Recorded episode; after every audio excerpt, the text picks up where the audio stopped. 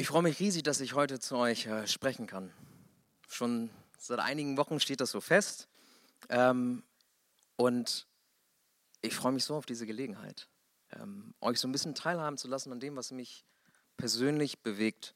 Und das sage ich direkt ähm, zu Beginn, dass die Dinge, über die ich spreche, sind immer Dinge, mit denen ich selber gerade kämpfe. Weil ich das Gefühl habe, wenn ich über etwas reden würde, was mich nicht beschäftigt, das, das wäre irgendwie nicht echt. Also das vorab. Ich nehme euch so ein bisschen mit hinein in diesen Kampf, den ich auszukämpfen habe und hoffe, dass ihr euch damit identifizieren könnt und dass die Gedanken, die ich mit euch teile, Gedanken sind, die ihr euch auch manchmal stellt. Und ich bin mir ziemlich sicher, dass der eine oder andere das tut, mehr oder weniger.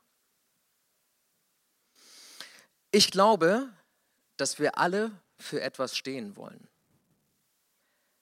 dass wir alle für etwas bekannt sein wollen.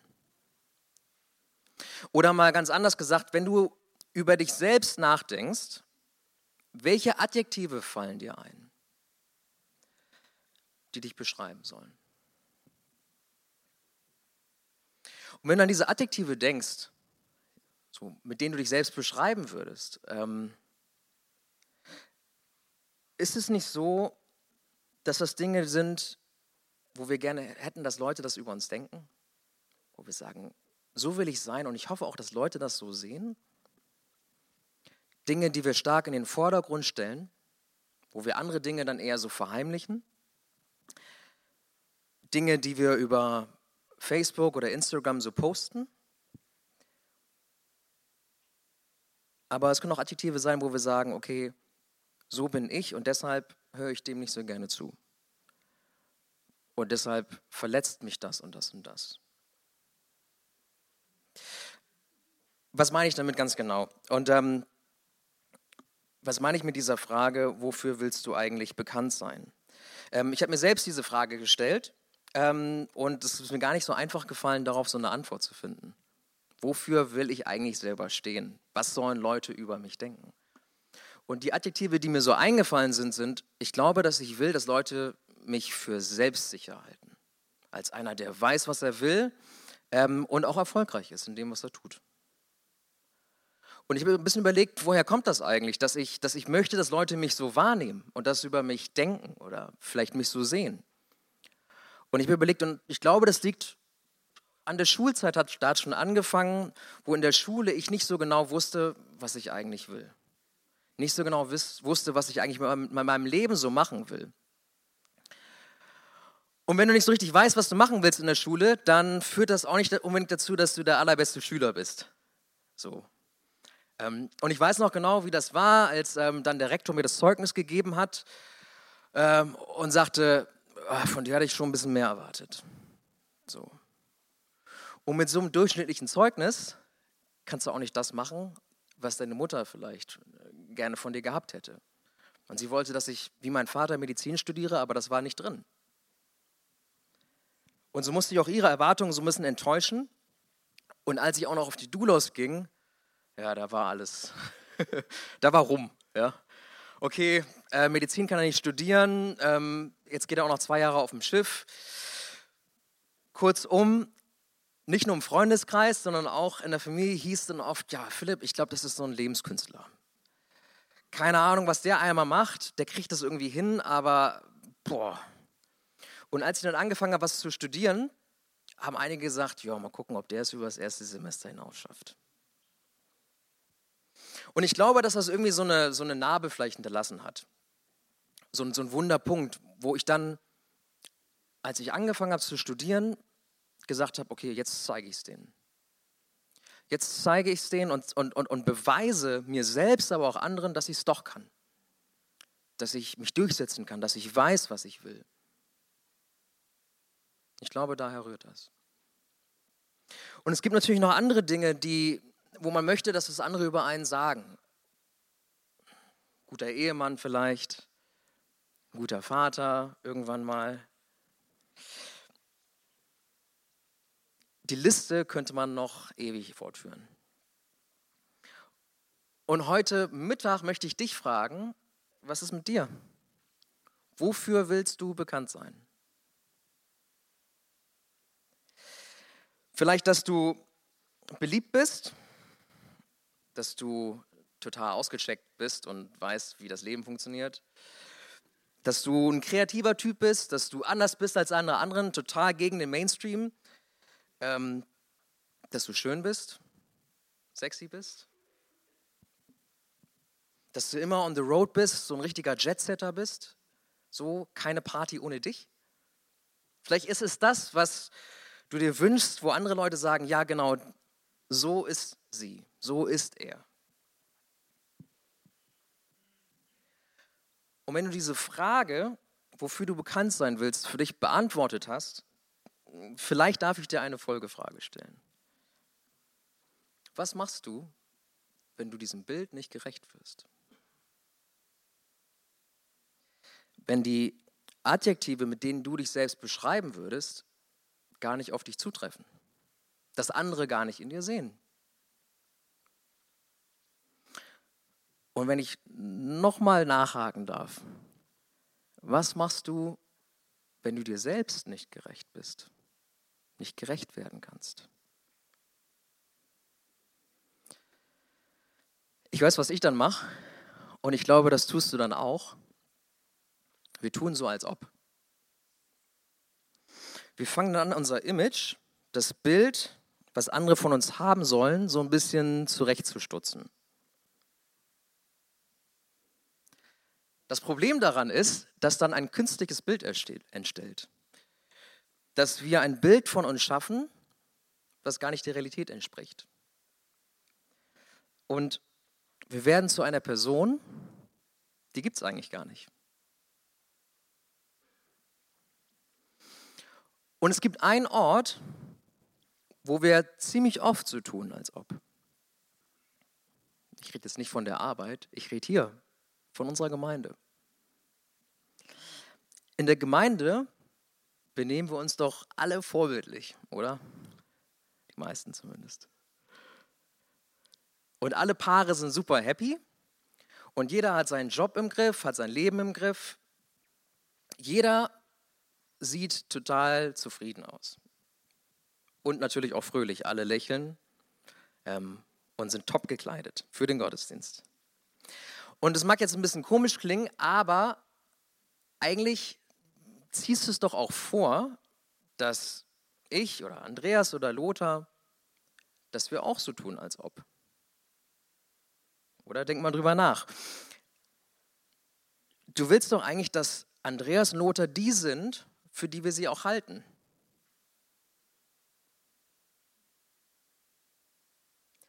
Was du nicht willst, ist, dass ich auf die Bühne gehe und sage, als Beispiel, so, wir fangen jetzt eine neue Predigtreihe an zum Thema Selbstdisziplin.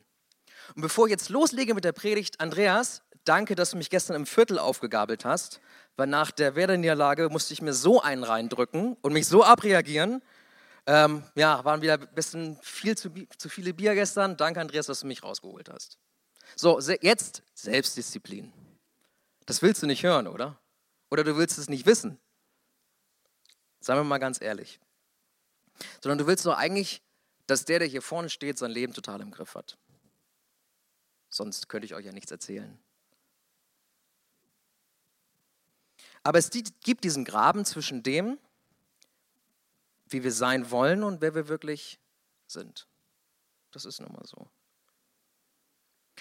Und besonders eindrücklich sieht man das auf Instagram. Ich weiß nicht, wer von euch, wer von euch ist auf Instagram? Äh, einige. Facebook. Okay, da gehen mehr Hände hoch. Aber auf Instagram sieht man das besonders deutlich. Und ich nehme mich da gar nicht aus. Und wenn ich Instagram aufmache und mir diese Bilder anschaue, habe ich das Gefühl, und vielleicht geht es euch auch so, alle sind im Urlaub. Ähm, nur ich natürlich wieder nicht. Dann aus, aus dem Fenster guckend, die Sonne scheint und ich denke mir, die Sonne scheint überhaupt nicht, aber der ist da auch in Bremen. Das war wieder dieser dynamisch warme Filter, der alles schön sonnig macht. Ähm, außerdem sehen alle fantastisch aus. Alle sind gestern Abend essen gewesen. Das Essen könnte ich mir nie leisten. Ähm, und wenn man so auf Instagram durchscrollt, denkt man sich, wow. Vielleicht geht es dir genauso, es setzt einen so ein bisschen unter Druck, oder? Und es verleitet einen auch selbst dazu, mal ein Bild hochzuladen und zu sagen, guck mal, kann ich auch mit dem Filter. Jetzt scheint die Sonne auch bei mir.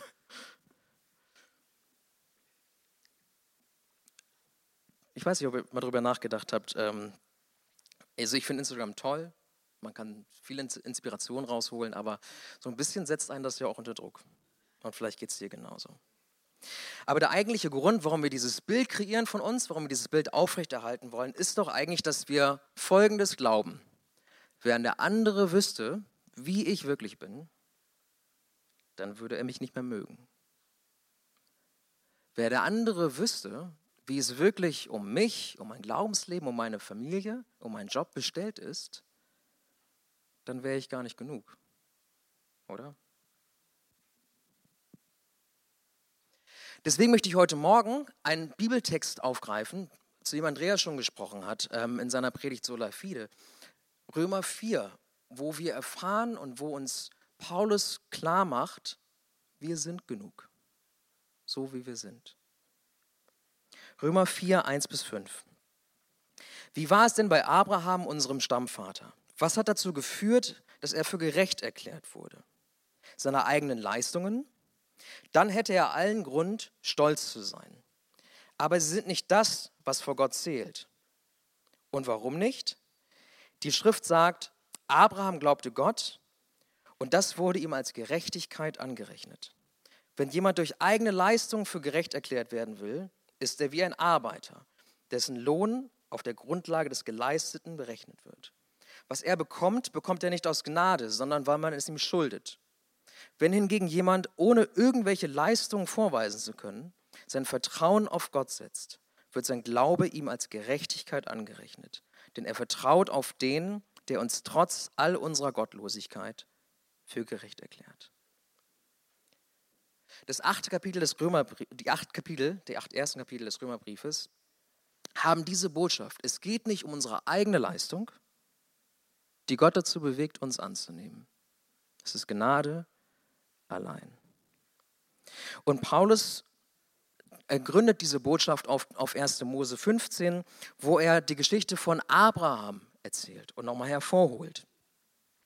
Und dort steht nicht, dass Abraham sich immer für Gott eingesetzt hat und deshalb hat Gott ihn für gerecht erklärt. Dort steht auch nicht, dass irgendwie Abraham in seinem Leben immer frommer wurde und sein Wesen immer gottgefälliger und deshalb hat Gott ihn für gerecht erklärt. Sondern was da steht, ist, Abraham glaubte Gott. Oder man könnte auch anders sagen, er vertraute ihm, er setzte alles auf seine Barmherzigkeit. Er richtete den Blick von sich selbst auf Gottes Gnade und dieser Glaube, der wurde ihm als Gerechtigkeit angerechnet. Und das widerspricht so ein bisschen unserem Verständnis davon, auch dem, was ich in meinem Job erfahre, wie wir Annahme verdienen können. Denn wir sind es gewohnt, dass wir durch Leistung belohnt werden. Nach jeden 100 Stunden, die ich arbeite, wird ein Bericht über mich geschrieben und über meine Arbeit. Und alle sechs Monate muss ich mich vor eine Runde von Managern stellen und begründen, warum ich jetzt befördert werden sollte oder nicht. Und warum ich es verdient habe und warum meine Leistungen genug waren und die des anderen nicht so gut waren. Und dann geht das Gerangel los. Und der Vers 5 widerspricht aber genau dieser Denke. Wenn hingegen jemand, ohne irgendwelche Leistung vorweisen zu können, so fängt Paulus an. Wenn hingegen jemand ohne irgendwelche Leistungen vorweisen zu können. Das ist ein Moment. Und hier sind wir live dabei in einem Moment, wo Gott bedingungslose Annahme ausspricht. Das könnte ein Moment sein, auch für dich heute Morgen hier in diesem Gottesdienst. Weil hier wird kein langer Prozess beschrieben, wo ich immer besser werde, sondern hier, kommt Gott direkt zu einem Urteilsspruch und sagt, nicht schuldig, angenommen, vergeben.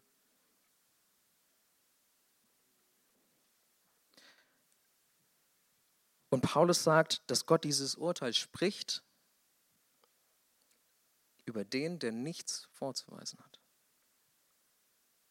Und das Zweite, was Paulus schreibt dann in dem nächsten Vers, ist, dass er sagt, und dieser jemand, der nichts vorzuweisen hat, der vertraut auf Gott, der uns trotz all unserer Gottlosigkeit für gerecht erklärt. Trotz all unserer Gottlosigkeit erklärt Gott uns für gerecht. Und es widerspricht so ein bisschen unserem Gerechtigkeitssinn, oder? Wie kann das sein, dass Gott jemand, der total gottlos ist, für gerecht erklärt? Einfach so. Und in Römer 5 kriegen wir die Antwort, weil Jesus für die Gottlosen gestorben ist, kann Gott Gottlose für gerecht erklären. Und ein paar Verse weiter führt ähm, Paulus diese Story von Abraham fort. Ähm, und da möchte ich so ein bisschen weitermachen. Und zwar lesen wir dort in Vers 19, Abraham war damals fast 100 Jahre alt und konnte keine Kinder mehr zeugen. In dieser Hinsicht war sein Körper gewissermaßen schon tot. Nicht anders war es bei seiner Frau Sarah, denn auch sie konnte keine Kinder mehr bekommen. Wer die Story kennt, der weiß, sie haben ein Kind bekommen. Ein Sohn, Isaak. Gott hat ein Wunder getan. Und was Paulus hier schreibt, ist, wie konnte das sein? Wie konnte Gott das möglich machen? Er sagt, denn Gott, schreibt Paulus, macht die Toten lebendig und ruft das, was nicht ist, ins Dasein. Was will ich mit all diesen Versen eigentlich sagen? So wie du bist, wenn du Christ bist, bist du nicht nur angenommen, ohne irgendwelche Leistung vorgewiesen zu haben. Nein, so wie Isaak ein Wunder ist, bist du auch ein Wunder. Denn Isaak wurde geschaffen aus dem Geist. Da, wo Totes war, ist Leben entstanden. Und nur das schafft Gott. Und um auf diese Eingangsfrage zurückzukommen, wenn du überlegst, wofür möchte ich bekannt sein? Und wenn du dich über, wenn du überlegst, okay, und was tue ich eigentlich, wenn ich diesem Bild, was, wo ich mir wünsche, dass andere das über mich haben, wenn ich dem nicht gerecht werde, was mache ich dann? Dann möchte ich dir ein paar vielleicht alternative Adjektive zurufen, als die, die ich am Anfang genannt habe und die du dir vielleicht selbst gibst. Aus 1. Petrus 2, Vers 9. Du bist erwählt. Nicht, weil du es dir verdienen müsstest oder bestimmte Voraussetzungen erfüllt hast. Gott hat dich erwählt, noch bevor du geboren warst. Und du bist geliebt. Gott hat dich nicht nur erwählt, und ist ferngeblieben, er ist nahe gekommen. Er kommt nahe und tritt ein in unser Leben. Er will teilhaben an unserem Leben. Du bist geliebt. Und du bist heilig. Für Gott bestimmt. Du nimmst Anteil an seinem Charakter. Weil er heilig ist, bist auch du heilig. Du bist königlicher Priester. Du hast direkten Zugang zu ihm. Du brauchst keinen anderen Priester, um zu Gott zu kommen. Und um so ein bisschen den Bogen zu meinem Job zu, zu schaffen, du bist bereits befördert. Du bist berufen, in seiner Gegenwart als Priester zu dienen. Wenn du dich fragst, wer du bist oder dir viel Mühe gibst, jemand zu sein, und du wirst ihm nicht gerecht, dann möchte ich dir diese Adjektive heute Morgen zusprechen. Du bist nicht, was du leistest, sondern was ein anderer für dich geleistet hat. Und ich will zum zweiten Teil kommen meiner Predigt. Und das ist, ich wünsche mir, dass wir uns nicht nur selbst daran erinnern, dass das so ist, sondern auch gegenseitig. Dass die Gemeinde ein Ort ist, wo ich bedingungslose Annahme erfahre und wo ich kein Bild vor mir herschieben muss und managen muss, mein Image managen muss, sondern so sein kann, wie ich bin und das okay ist. Und deshalb der Vers, der im Infotext auch steht, oder im Infoblatt, was ihr habt, über das Mindset, was wir annehmen sollen. Daher beurteilen wir jetzt niemanden mehr nach rein menschlichen Maßstäben. Früher haben wir sogar Christus so beurteilt, heute tun wir das nicht mehr. Vielmehr wissen wir, wenn jemand zu Christus gehört, ist er eine neue Schöpfung. Das Alte ist vergangen, etwas ganz Neues hat begonnen. Das alles ist Gottes Werk. Und dazu will ich euch eine kurze Story erzählen zu diesem Beurteilen von anderen nach menschlichen Maßstäben. Und ähm, einige von euch wissen das oder waren auch schon mal da. Wir seit einem Jahr ungefähr muddeln wir bei uns zu Hause rum und renovieren.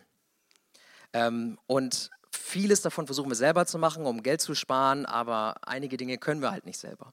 Und deswegen haben wir uns Hilfe geholt. Und George ist einer dieser Helfer gewesen. Ähm, und George hat uns geholfen bei der Elektrik. Und ich kenne ihn, seit ich klein bin. Und immer, wenn es irgendwas gab im Haus, was kaputt gegangen ist, kam George vor, vorbei mit seinem Fahrrad, fröhlich pfeifend und hat es repariert. Und obwohl er mittlerweile 70 Jahre alt ist, wollte er uns unbedingt helfen, fertig zu werden, die Elektrik zu machen.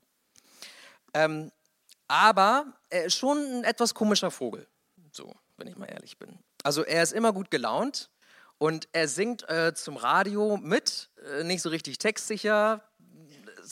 Eigentlich ist der Song Englisch, aber er singt kein Englisch. Also, naja. Ähm, und er erzählt viele, viele, viele Geschichten. Viele Geschichten.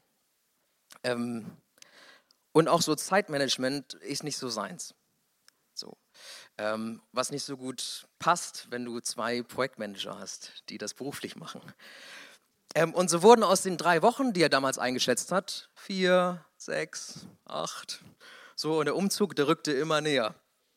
Ähm, und so wie wir es vom Job gewohnt sind, wir haben Druck ausgeübt. Druck, Druck, Druck, Druck, Druck. Das muss fertig werden. So war es vereinbart, das muss fertig werden. Ähm, und ähm, die Stimmung auf der Baustelle war so ein bisschen vergiftet, wenn man ehrlich ist. Und da passierte an einem Samstagvormittag ähm, das Folgende. George stand am Fenster und brach zusammen und lag in so einer Embryostellung und rief nur dreimal noch Schlaganfall, Schlaganfall, Schlaganfall. Und hat danach nur noch gestöhnt und äh, wir haben nichts mehr verstanden. Und wir haben den Notarzt gerufen ähm, der zehn Minuten später kam. Das waren die längsten zehn Minuten meines Lebens. Und wir standen nur hilflos über ihm und konnten nichts machen. Und wir fuhren ins Krankenhaus Mitte, haben seine Frau vorher noch abgeholt und nach fünf Stunden wurde er auf die Intensiv verlegt. Ähm, und die Diagnose war tatsächlich ähm, Schlaganfall. Und während George da noch so nicht ansprechbar lag und halbseitig gelähmt auch war, ähm, sprachen die Ärzte aber bereits über Reha-Maßnahmen sodass wir Hoffnung geschöpft haben. Und dann am nächsten Tag kam aber die Nachricht, seine Kinder sollen sofort kommen, der Priester ist bestellt, ähm, das wird nichts mehr. Ein Tag danach, das Wunder, er kann wieder, er kann verlegt werden von der Intensiv. Er hat sich erholt, die Blutungen sind zurückgegangen, die Ärzte wissen nicht warum. Ähm, und er, er wird wieder sich rehabilitieren können. Und viele Körperfunktionen sind zurückgekehrt. Der Grund, warum ich diese Geschichte erzähle, ist, in den Stunden nach dem Schlaganfall habe ich gehofft und gebetet, dass er nicht stirbt. Nicht nur seinetwegen, sondern auch, weil wir uns Vorwürfe gemacht haben und gesagt haben, das Letzte, was wir mitgegeben haben, ist, du bist zu langsam, du bist nicht genug. Und der Schlaganfall kam von einem Medikament, was falsch eingestellt war. Ähm, aber wir haben uns geschämt, weil wir gesagt haben, wir haben ihn offensichtlich überfordert und seine Hilfsbereitschaft nicht wertgeschätzt. Wir haben nur auf den Termin geguckt und Druck gemacht. Paulus beschreibt, dass wir als Kinder Gottes niemanden mehr nach rein menschlichen Maßstäben beurteilen sollen. Nicht nach seinem Können, nicht nach seinem Aussehen, nach seiner Familie, Herkunft oder Frömmigkeit. Wir sind eine neue Schöpfung und das heißt nicht, dass wir komplett neue Menschen sind, sondern was dieser Vers eigentlich sagt mit neue Schöpfung ist, etwas Neues beginnt, ein neues Schaffen beginnt. Wir sind nicht sofort perfekt. Eine neue Schöpfung hat begonnen. Das ist das, was dieser Vers sagt. Das heißt, wir befinden uns alle in einem Prozess, wo wir bedingungslos angenommen sind von Gott, aber noch lange nicht perfekt sind. Und in diesem Prozess befinden wir uns gemeinsam und in diesem Prozess brauchen wir einander. Und das kommt in diesem Vers auch heraus. Denn nur wenn wir einander anspornen und im Leben des anderen involviert sind, kann Neues entstehen, kann Veränderung entstehen. Deshalb, wir wollen für etwas bekannt sein. Aber was wir eigentlich brauchen, ist, dass jemand uns kennt. Wir brauchen jemanden, der uns kennt. Und ich, es gibt einige Verse, die ich euch kurz vorlesen möchte, die, die so ein bisschen beschreiben, was das praktisch heißt. Es fängt an mit der Annahme, über die ich gesprochen habe. Und das lesen wir in Römer 15, Vers 7. Darum ehrt Gott, indem ihr einander annehmt, wie Christus euch angenommen hat. Und es geht weiter in der ersten Gemeinde, wo Jakobus die Gemeinschaft auffordert und sagt, darum bekennt einander eure Sünden und betet füreinander, damit ihr geheilt werdet. Ein anderer Pastor der ersten Gemeinde hat Folgendes geschrieben. Und weil wir auch füreinander verantwortlich sind, wollen wir uns gegenseitig dazu anspornen, einander Liebe zu erweisen und Gutes zu tun. Das steht in Hebräer. Aber wenn du diese Verse liest und hörst, vielleicht merkst du dann, das geht nicht, wenn wir hier in den Reihen sitzen, oder? Kann ich so, ich stelle mir das schwer vor, dass wir uns einander zuwenden und auf einmal anfangen, hier im Gottesdienst unsere Sünden uns gegenseitig zu bekennen und füreinander beten. Oder dass wir uns gegenseitig anspornen. Das tun wir und sagen, hey, du bist der Hammer, du machst das super, ich bete für dich. Aber ich glaube, das wird wenig konkret, wenn wir das hier im Gottesdienst tun, in diesem Rahmen, in dieser großen Gruppe. Auch wenn Paulus schreibt, Geschwister, wenn sich jemand einen Fehltritt ähm, leistet, sollt ihr, die ihr von Gottes Geist euch führen lasst, ihm voll Nachsicht wieder zurückhelfen. Werden wir uns hier einen Fehltritt leisten im Gottesdienst? Oder einander erwischen dabei, wie wir uns einen Fehltritt leisten? Wohl kaum, oder? So wie wir in den Reihen hier sitzen, ist es total schwer umzusetzen. Und deswegen will ich euch heute Morgen, heute Mittag ermutigen. uns anzuspornen, unsere Sünden aneinander zu bekennen, füreinander zu beten. Das werden wir nicht hier oder im Infotresen tun. Das können wir nur tun, wenn wir uns involvieren in das Leben des anderen. Wenn wir selbst uns so ein bisschen verabschieden von diesem Bild, was andere von uns haben sollen, dieses perfekte Bild, und selber zugeben, ich bin gar nicht perfekt. Ich bin eine neue Schöpfung ich bin auf einem Weg, in einem Prozess und ich bin noch lange nicht perfekt und du bist es auch nicht. Aber wir helfen einander, dass wir einen Schritt weitergehen können, einen Schritt weiterkommen.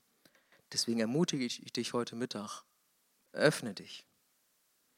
Öffne dich, öffne dein Zuhause, deinen Hauskreis, deinen vollen Terminkalender. Für einen Menschen, für eine Person. Und vielleicht musst du da den ersten Schritt machen. Musst du zeigen, wer du wirklich bist, mit welchen Themen du zu kämpfen hast, wo es dir schwerfällt, damit der andere den Mut zusammennehmen kann, auch offen zu sein. Oder vielleicht bist du auch der, der am Zug ist zu reagieren und zu sagen, ich nehme die Einladung zum Hauskreis an. Ich nehme die Einladung zum Frauengesprächskreis, zum Männertreff, Lagerfeuer. Ich nehme das an und ich gebe dieser Gemeinschaft eine Chance, mich kennenzulernen, wie ich wirklich bin. Und was ich hoffe, was du dann erfährst, ist, es gibt noch mehr Menschen wie ich, die sich mit Dingen schwer tun im Leben. Und es gibt Leute, die das überwunden haben, die es geschafft haben. Und es gibt einige, die schreckt meine Geschichte nicht ab, sondern meine Geschichte macht ihnen sogar Mut. Auf diese Art und Weise können wir ein echter Bruder sein, eine echte Schwester sein für andere.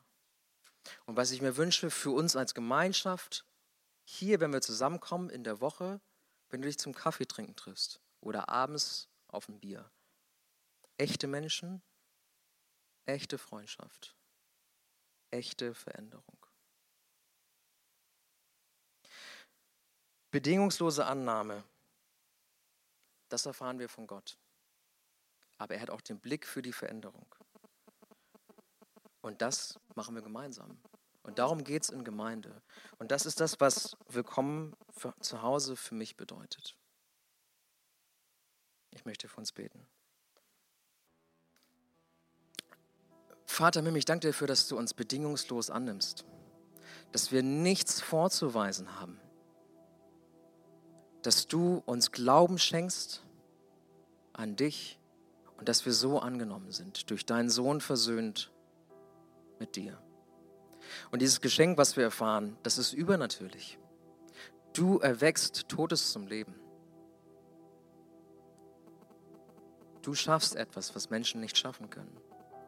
Und dieses Wunder, was an uns getan ist, ich wünsche mir, dass wir das sehen, dass wir uns nicht unter Druck setzen lassen, von, ja, von, von Erwartungen, von Bildern, die andere über uns haben, von unseren eigenen Erwartungen an uns selbst, sondern dass wir erkennen, wir sind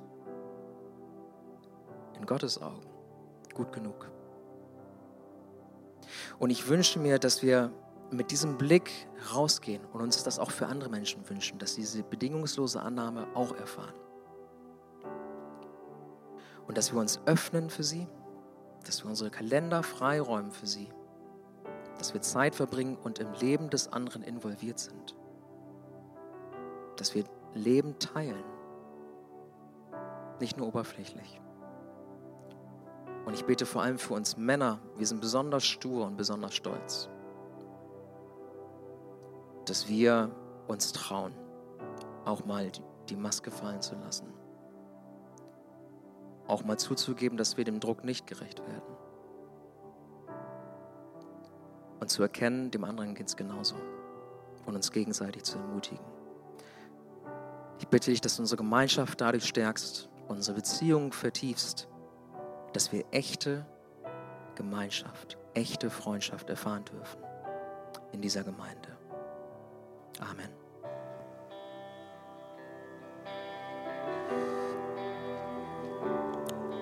Wir wollen jetzt eine Zeit haben, wo ich dich ermutigen möchte, zwei Dinge zu tun. Wenn du Schwierigkeiten hast, dich selbst anzunehmen, dann schau auf das, was Gott über dich sagt. Er nimmt dich so an, wie du bist, ohne dass du irgendetwas vorweisen musst.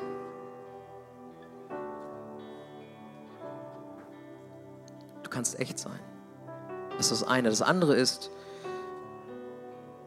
vielleicht stecken wir oder haben wir den einen oder anderen Menschen in eine Schublade gesteckt. Und er ist uns nicht genug. Vielleicht lassen wir aber auch keinen an uns ran.